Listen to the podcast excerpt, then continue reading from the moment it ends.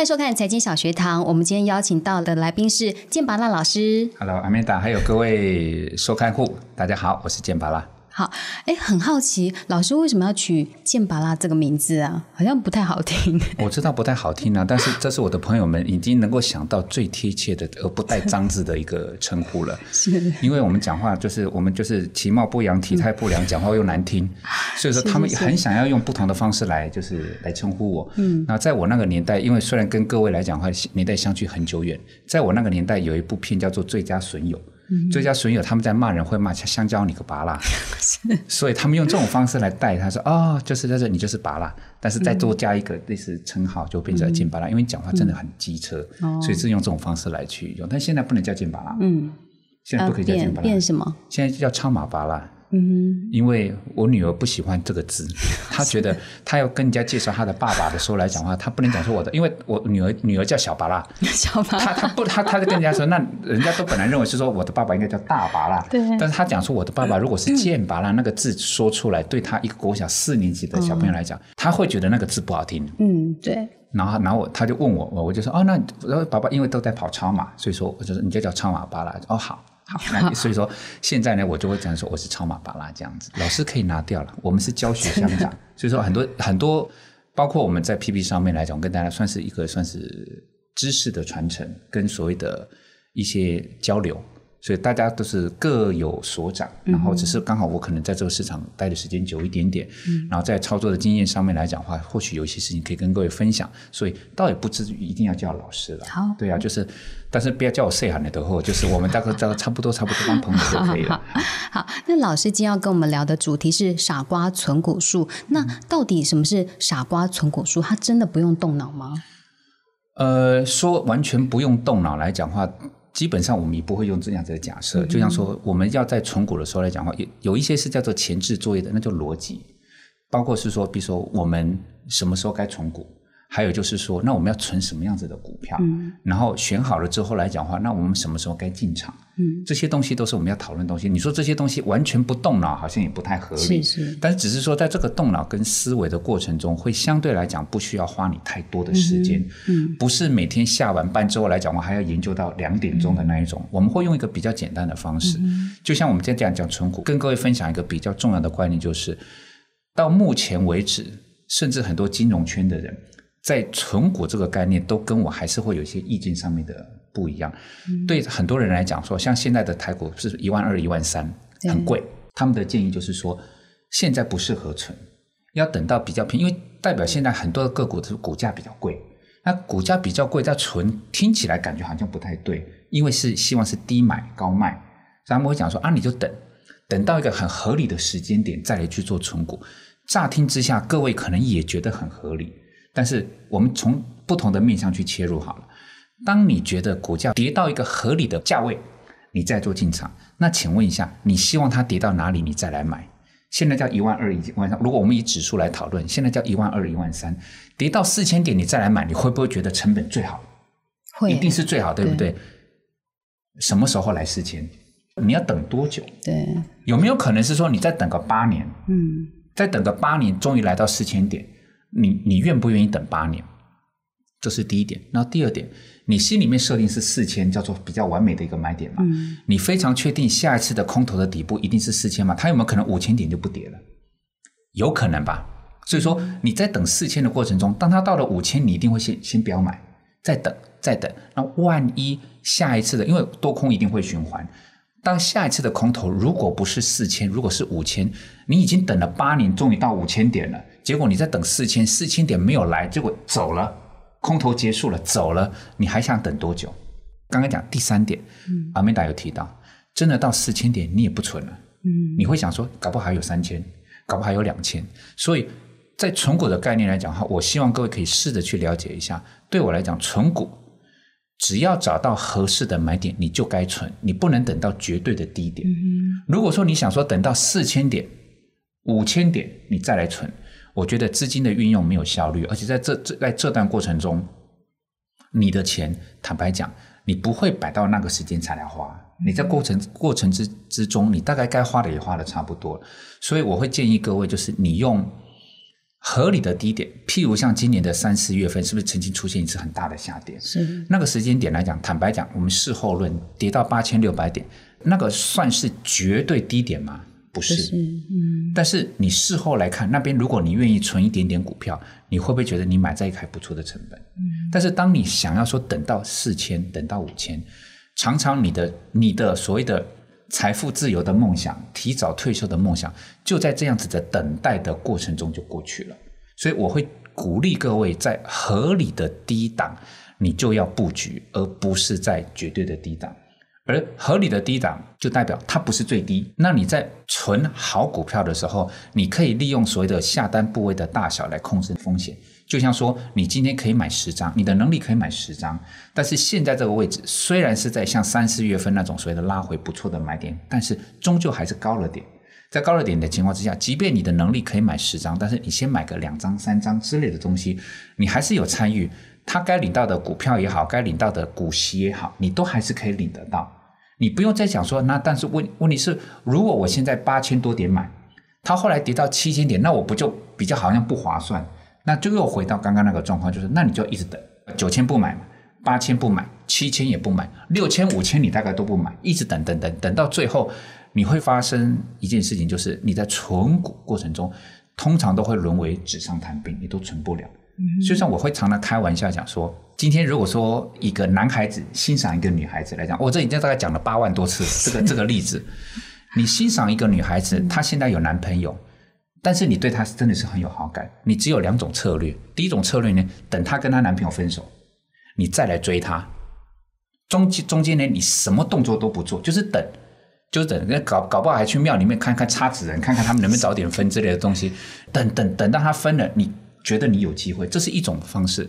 另外一种呢，只要有机会，譬如说他过生日也好啦，他心情不好的时候来讲，或者他有些特殊的节日来讲，你在适当的时机做一点适度的表态，嗯，让他知道其实你也是对他有好感，但是因为他当时有男朋友，但是终究有一天她如果跟她男朋友分开的时候来讲，我个人认为会机会大一点点。所以我觉得用这个例子来让各位能够理解，就是如果你认为它是一档好的股票可以存。不要等绝对低点，因为你不知道要等多久，你也不知道绝对低点在哪里。真的绝对低点到了，你也可能不敢买，因为你会怕还有再更低的点。所以为什么我们在 PP 上面的商品，我们所呈现的不是在判断绝对低点，而是只要判断它合理的低点，我们就要去做布局。而且在 PP 上面的商品也会让各位知道，是说除了判断合理的低点可以进场之外，它也会让你知道你这个时候买多少的部位就好了。十张是你可以买的，现在应该是买七八张好呢，五六张好呢，还是买个两三张就好，能够让你这个存股的这条路上面一直不断的前进过程中，即便是少量的存股，但是你还是每年是不是都可以领到该领到的东西？这种快乐的感觉是存在的，所以长期的行为必须要用快乐来当基础。你不能够就好像在过程中完全没有享受到快乐的事情，但是当你做了这个动作之后，你存股这条路你才会走得比较开心一点。嗯，诶，那在标的方面呢，就是说，虽然现在已经今天啦，就是接近一万三这样子，那但是在老师的呃课程里面，还是有所谓适合呃傻瓜存股的标的。那只是说这个标的老师是怎么找的，还有它的所谓的合理价。哦，基本上来讲的话，我们先说它是怎么找出来的。这个判断的方式在市面上一定有很多不同的介绍。我唯一的一点不一样的地方就是说，今天如果说这档个股它是有配息的能力，我换个方式来问各位就好了。今天如果这档个股它配息配的还不错，你能不能够接受某一年他突然跟你讲说啊，因为公司点点点点点。大环境叉叉叉叉叉，请大家共体时间。我今年不配了，你能不能接受？我我当然不行啊。对，但是我们是不是要防止这种事情发生？但是我刚才讲的是一个未来，就是他未来这种行为我们不能接受，那我就必须看他过去。譬如在二零零八年叫做金融海啸，二零零九年刚刚头探出海啸，还没被淹死，你回来了，对不对？这两年是不是以一般来讲公司的经营最惨淡、最不顺的地方？如果在这两年，它都还能够不但配息，还可以给你稳定的配息，你觉不觉得它的抗压力很好？嗯，它的体质还不错。如果说今天这档个股是在顺风顺水的时候，它配得很好，但是遇到状况它不配给你了，你大概就知道说，万一未来，因为我们的存股是存长期，万一未来再遇到不舒服的状态的时候，它有没有可能不配？有，因为它之前有过这种例子，所以我们一开始一定会挑说，不管发生什么状况，不管是金融海啸、欧债危机、福岛核灾，任何状况。它都在当年度都能够提供稳定的配息，这是第一个先决条件，绝对不可以有落差，不可以讲是说哦，因为某一年我们怎么样怎么样。那个时间有多长？你看配息的年至少要抓十。现在现在因为金融海啸距离我们已经约当十二年了，我们至少抓十二年的经验值。你说你抓最近这三五年，那大家都风生水起，那每个人都马配。我们在乎的是说，在不好的时候，有点像说，当今天的考题很简单，大家都考很高分。但是当考题很难的时候，他竟然还可以考得到一个不错的分数，我才会相信你真的有实力，才能看出程度。对，所以这是第一点，就是我不能够以所谓的好的时间点，他有在配息，你才觉得它就好的存股标的。我会认为说，我必须要再做所谓的更进一步的看，它在不好的时机、不好的状况、大环境很糟的时候，它都还能够提供稳定的配息。这个叫做先决条件，再来就是光是第一个，很多人就没有去注意到这一点连续十二年都要稳定对啊，这有多难？然后再来就是第二个，就是很多人想说，哦，他真的符合了第一个条件，我可以买了吗？对不起，你再看一下，它配的很好，就像很多人会被绝对数字干干干预，就是有一档个股它配五块，跟有一档个个股配三块，你觉得哪一档好？大家直觉说啊，当然配五块比较好。我说不对，配五块的那股股价两百块，配三块的股价四十块，哪一档比较好？要看值率。当然是看那四十块。所以是不是看值利率？值利率是不是就要考虑到分母的部分？你用什么价钱去买？所以我们在挑，不管是我们的股票股利的，还是现金股利的，都会去判断一种方式：说如果我每一年都在它配息之前，我都用最高价去买。这已经很晒了吧？对啊。如果你们觉得那个字不好，自己就把它剪掉。你某你某一年你用到当年除夕之前的最高价去买，你应该很倒霉吧？对啊，套牢。连十二年都是这样子，你是不是算是真的是 king of 晒了？嗯，这有多糟糕？但是如果在这种情况之下，你以当年度除夕之前的最高价去买，嗯，它都还可以给你百分之五的折利率，嗯，那你是不是就知道你再烂也烂不过这个？你已经用到所谓的可能的最坏的价格去买到这样子的个股，它只会有更好，不会有更坏。但是一般人在市面上会讨论，比如说我用什么平均价格，我用平均价格去试算它那个折率。我想说，你就最好期待你是买到平均价格。有多少人会买在相对高的价格？就变成是说，我原本认为应该有多少多少的折利率，但是为什么算出来都不是？因为你不是买在那个价格。但是，当时我们在 PP 上面所分享的这些个股来讲，是因为我们有试算过，说即便你是要在除息或是除权之前的最高价去买。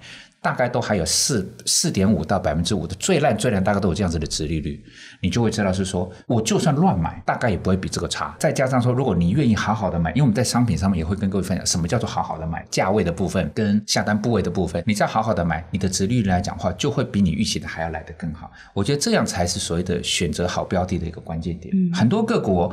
它的在配息的过程中，你看它的配息的金额都很不错，但是当你用除息之前的最高价去试算，你会发现它的折利率只有百分之二，只有百分之三，就代表说，万一你是买在不好的价位，你对这档个股存股所带所抱有的幻想会会消失，甚至会破灭。我跟大家分享的个股，就是基于至少基于刚刚的那两个部分嘛，一个就是你不能够看心情才配，你必须是每一年都要配，不能打折。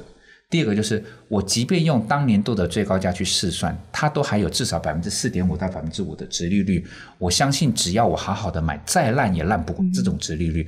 这种存股的过程中，才值得我们一路的往下存。那符合这样标的的多吗？多哦，我们我们两只手大概就就数完了，十以内就数完了。因为金融股吧，金融金融股会有一些，但是金融股来讲的话，其实那看各位的标准。